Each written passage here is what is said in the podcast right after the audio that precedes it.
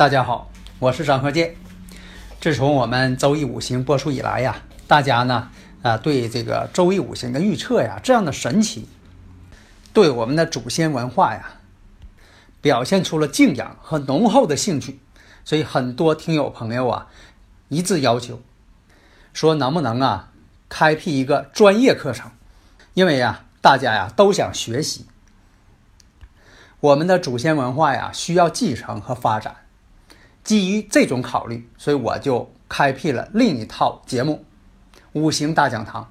这五行大讲堂啊，包括了八字的分析、悬空风水如何去分析判断，以及我们的六爻课程。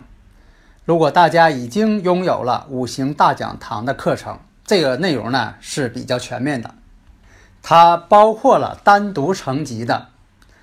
四柱八字理论基础，以及悬空风水基础，也就是说，五行大讲堂包含了上述两篇的内容。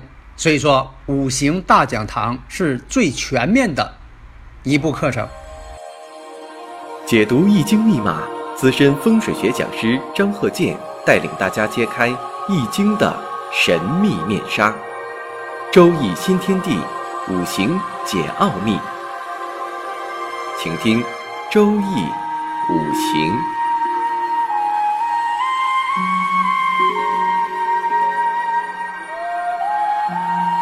上山微电台荣誉出品。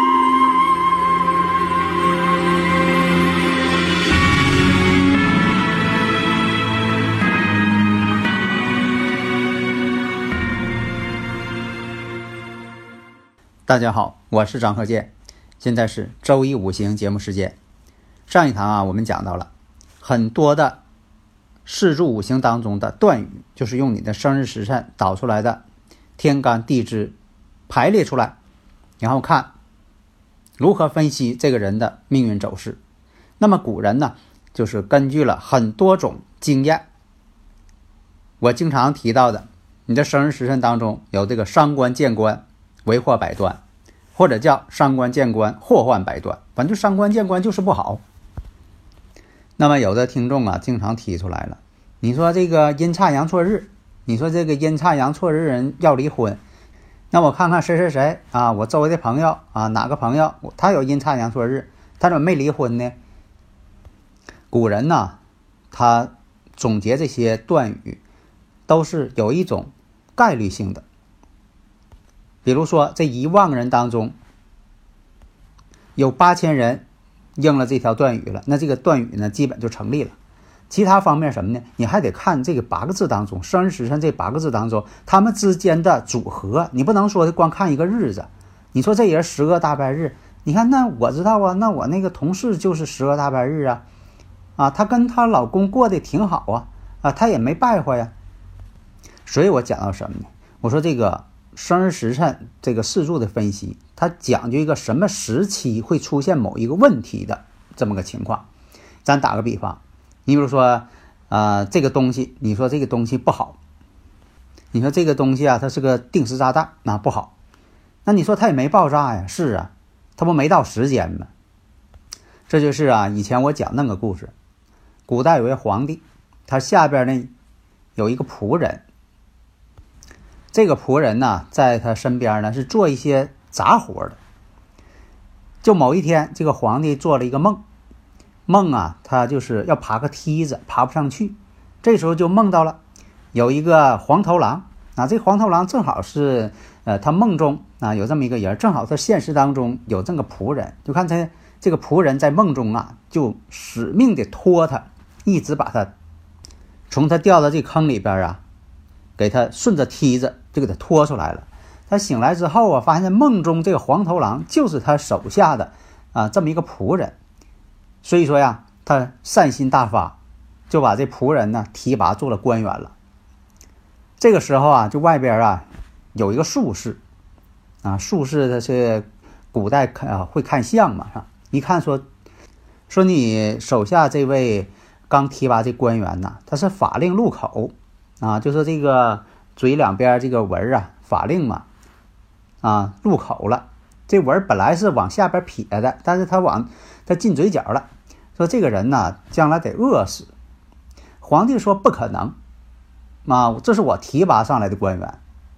如果说你这术士说他能饿死，好，我现在就给他一座铜山，就是现在来说是个大铜矿，这个山都给他，这个大金山我给他，我就让他去铸铜钱，他铸的铜钱就是我们发行这个呃大钱儿可以流通。你看他有的是钱，他怎能饿死呢？那么这个黄头狼啊，受到了这样的恩宠啊，他可以把这座山都挖空，铸造铜钱。这个黄头狼啊，有的是钱，他铸造的铜钱就是代表朝廷所发行的货币了，他有的是钱。后来呢，这个这个皇上啊就驾崩了，皇上的下一任，皇上的儿子下一任当皇上了。因为这个下一任呢，他知道，这个所谓的黄头狼啊，是靠着溜须上一个皇帝上来的，他没什么本事。现在呢，又得了一个铜山啊，这个大铜矿，天天的这个铸造铜钱，有的是钱，朝廷的钱都被他管控了。所以说，这个新皇帝上来之后，马上就把这个黄头狼当过这个所谓的。这个赵钱的官给罢免了，给罢免之后给他定了罪了，告诉他什么都不给他，而且告诉外边这些做生意人见着他来了不准给他饭。结果呀，这个被罢免的呀，这个黄头狼啊，所谓这个铸钱这官啊，最后是什么都没有，到市面上去要饭吃，没人敢给他，那皇上命令不准给呀，谁也不给他饭吃，最后真就饿死了。所以我举这例子什么意思呢？就是五行当中你具备了这个好的因素或者不好的因素。你像说这人饿死，他不是说天天他都饿死，一生下来他就饿死啊。所以呢，有伤官见官的人未必他一生下来天天都是伤官见官为祸百端，呃，他天天都是呃有一些是非，他不是那个事儿。还有的呃，听有朋友问说这个，比如说辛亥这个日，辛亥。那你说辛金跟亥水什么关系啊？是不是亥水是辛金的食神呢？但是呢，如果说把亥水看一下，亥水当中还有甲寅，那甲寅呢，这个寅水又是辛金的伤官，那你说到底是亥水是食神呢，还是伤官呢？这个呢是这样的，原则上这地支呢不能直接去比较。如果你的日主天干直接跟地支去比较，就等于说你拿了一块这个。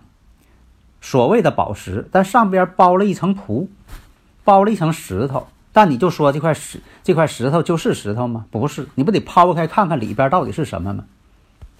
就像你吃西瓜一样，你是不是得把西瓜切开了吃瓤啊？你不能说的连西瓜带皮带瓤一起吃啊。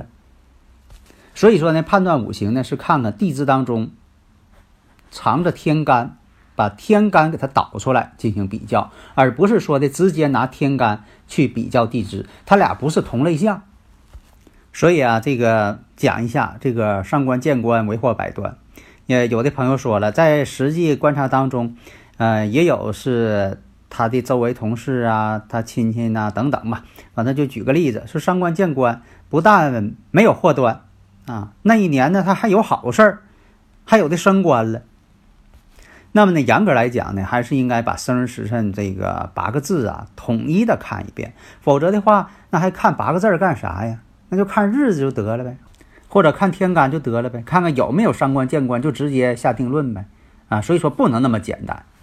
呃，一般来讲，原则上伤官见官为祸百端，是在无财无印这个条件下进行一些判断。如果大家呢有理论问题，可以加我微信幺三零幺九三七幺四三六啊，在这个就说的没没有财没有印这个条件下啊说的，而且有些事情呢也不是绝对的，不是说的所有的伤官见官都一定为祸百端。但是呢，那一年呢如果出现伤官见官了，或者是他这个生日时辰本身就带伤官见官。这个人呢，他真就容易惹是非啊，这是可以确定的。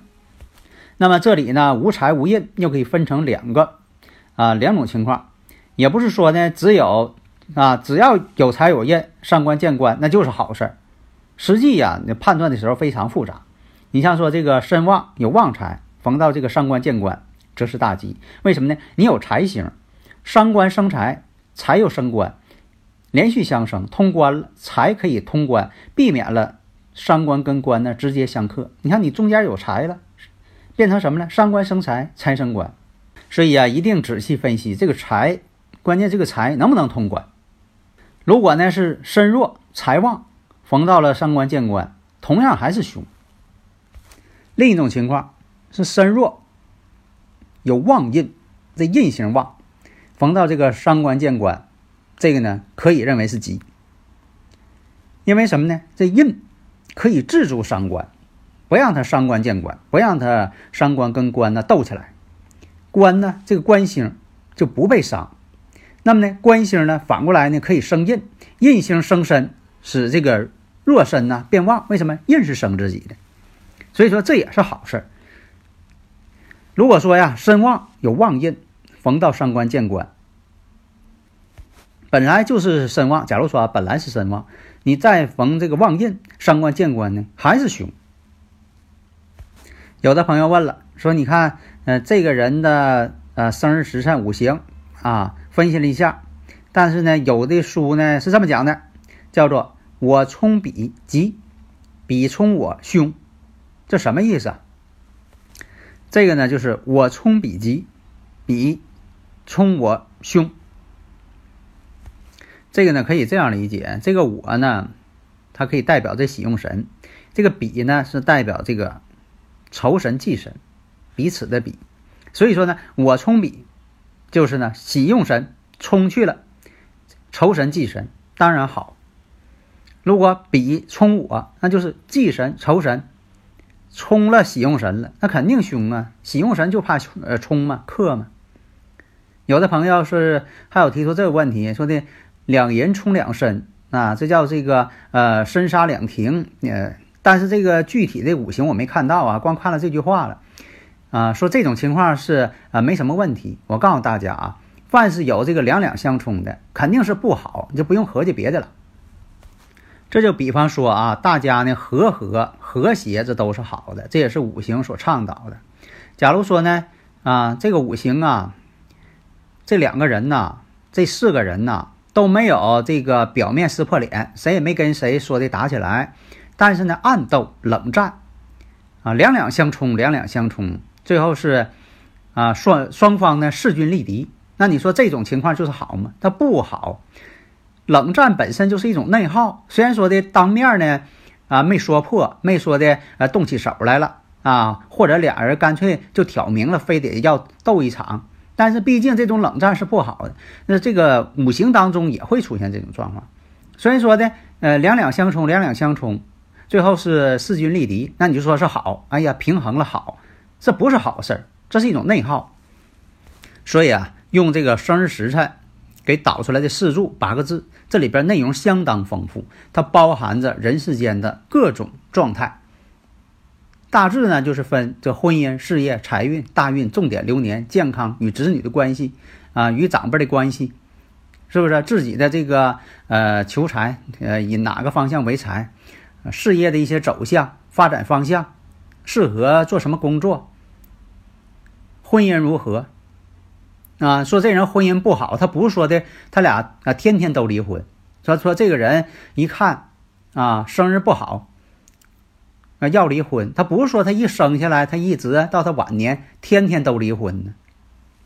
他必须有一个时间的爆发点吧。打个比方，你说这个买来的这一盒是火柴。你说我才不相信它是火柴呢，它也没燃烧啊，是不是？是啊，那你没划它，它能燃烧吗？你划一下就着了。那你说的划一根着了，我就不相信这一盒都能着啊？你怎么能证明这一盒火柴根根着？那好，每一根就给划了，划完这火柴也废了。所以不要看呢，说你看这俩人刚结婚挺好的呀，啊，怎么说婚姻不好呢？说这个呃。婚姻怎么怎么样呢？他俩挺好的，你看，天天在咱面前秀恩爱，是秀恩爱的人多了，是不是啊？都能证明他好吗？有的是秀恩爱的，你看那个演艺界的也经常有秀恩爱的，他是给大家看的某一天突然间离婚了，哎呀，他俩还能离婚呢？哎呀，不可能吧？他俩还能离婚呢？你说这种情况不是在日常生活当中经常见到吗？还有的朋友问呢，说我在某某书上看到了，说的旺者冲衰，衰者拔，这个呢是指什么呢？还有的是衰神冲旺，旺神发，那怎么理解呀？啊，经常有的人看一些现在有一些书嘛，现在有些出版的一些书，说什么的都有啊，网上一些东西说什么都有，所以我研究五行呢，完全参照这个几千年来流传下来的古本啊，因为我没有老师，我以前讲过，我全是研究古人的啊，经过几千年验证的。是准确的，我在研究。